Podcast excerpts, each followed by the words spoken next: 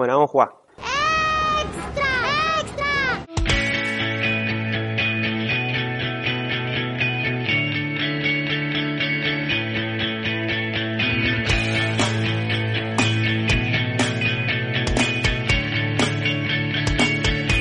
Team Barça.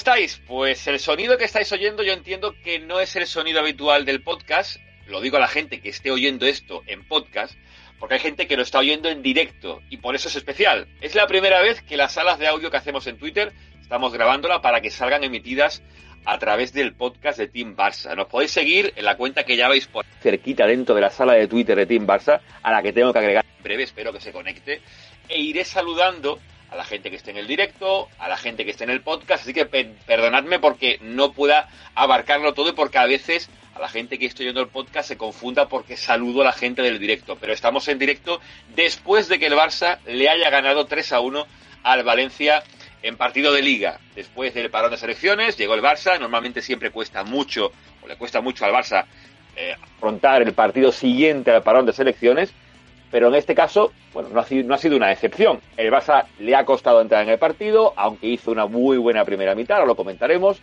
En la segunda, el Valencia empujó, tuvo ocasiones, los cambios ayudaron quizás a que el Barça aguantara ese marcador. Coutinho marcó al final del encuentro, en fin, lo que ya sabéis que acaba de ocurrir hace muy poquito, la gente del podcast quizás horas después de que haya pasado, pero hablaremos de eso, de la asamblea que se celebró hoy antes del partido, con gente que irá pasando por la sala de audio, gente que irá pasando por el podcast, ya sabéis a lo que me refiero. David Aparicio, arroba banquilleros, ¿cómo estamos? Buenas noches, buenas noches. Qué ganas tenía de poder entrar en un maldita, en un maldita sala, espacio, llámale como quieras, con una, con una victoria del Barça y buenas sensaciones, porque parecía que estábamos gafando el- el- el- la aplicación esta del espacio. No había manera de, de venir con un poco de optimismo. Eh, bueno, ya me conoces que yo soy de los del vaso, suelo ver el vaso medio vacío, es algo innato en mí.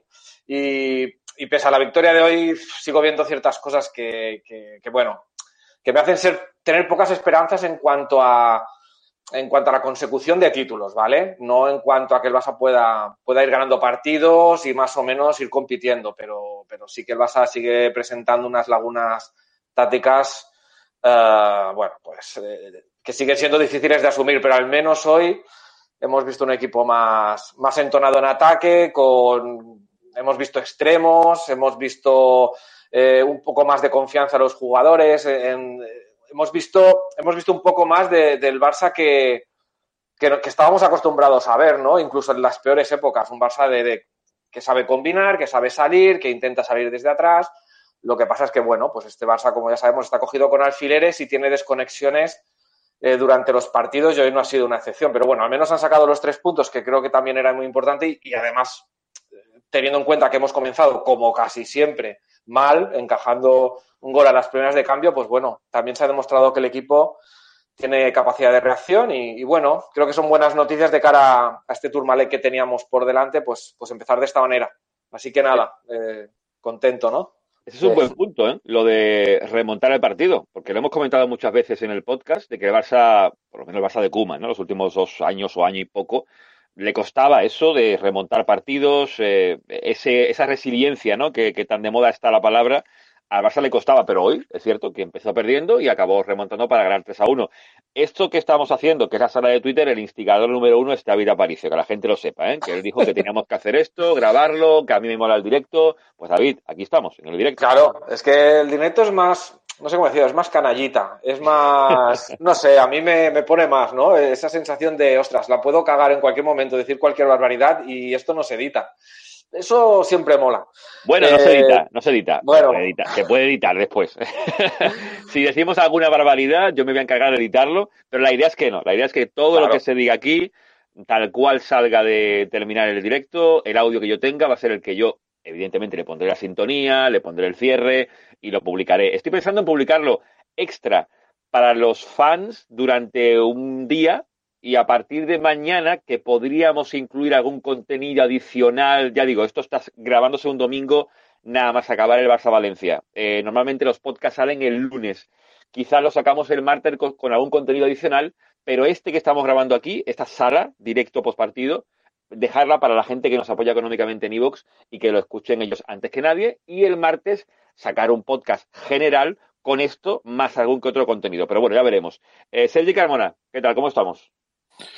Hola a todos, Juanma. Pues también contento, ¿no? Hombre, una buena victoria, eh, un buen Barça en líneas generales y, contento porque ya lo bueno, ya habéis dicho, ¿no? Yo la media parte digo, hombre, remontada y carácter, noticia, ¿no? Y a pesar de que se ha cumplido la máxima de la cual Cantino se reía hace un par de meses de que no, no nos metan gol en los 20 primeros minutos, yo ya creo que esto es un clásico que habrá que algún día desterrar, ¿no? Porque si queremos aspirar de verdad a estar en la parte alta de la tabla, no podemos ir todos los partidos encajando un gol y todos los partidos, sobre todo, encajándolo al principio. Eh, pero bueno, ha habido carácter contra un buen equipo, porque es un buen equipo, no supongo que tendrá un nivel similar a lo que nos podamos encontrar, por ejemplo, con el Dinamo de, Kiev. Y, y, bien, y con detalles, bueno, pues con este esta nueva ubicación de DES, que, ah, que hable de DES el copatrón Joan Cloquet del barco. Ahora se subirá gente otra vez al, barco, al barco de DES. Y me gustaría, a mí que me gustaría destacar, porque es muy visible lo de Ansu, ¿no? O es muy visible también el buen partido de, eh, de Memphis. Mm, me gustaría destacar también el buen partido de Busquets, que a pesar de que el equipo vuelve a hacerse a muchos ratos ancho y, y largo, Mm, no desentona, se le ve que, el jugador está, está fino, está motivado y, tiene, y está motivado porque eh, lo, he visto eh, muy, metido, ¿no? Ese por un lado, y por otro lado también me gustaría hablar del buen partido de, de Gaby, ¿no? Porque siempre lo hemos tenido en grandes actuaciones o deslumbrando, pero oye, otro día más que ha vuelto a competir el chaval y con gente de primera división y con gente como, como Fulquier, por ejemplo, que caía por su, por su zona, que precisamente es un bicho para el chaval. Y ha vuelto a competir, ¿no? Y cierro diciendo que mm, eh, he recibido muchos WhatsApps en el grupo de socios o con colegas de que vamos a ver cómo vuelve Ansu, vamos a ver cómo vuelve Ansu, ahí tengo miedo, ahí tengo miedo. Espero que esta frase la enterremos aquí ya.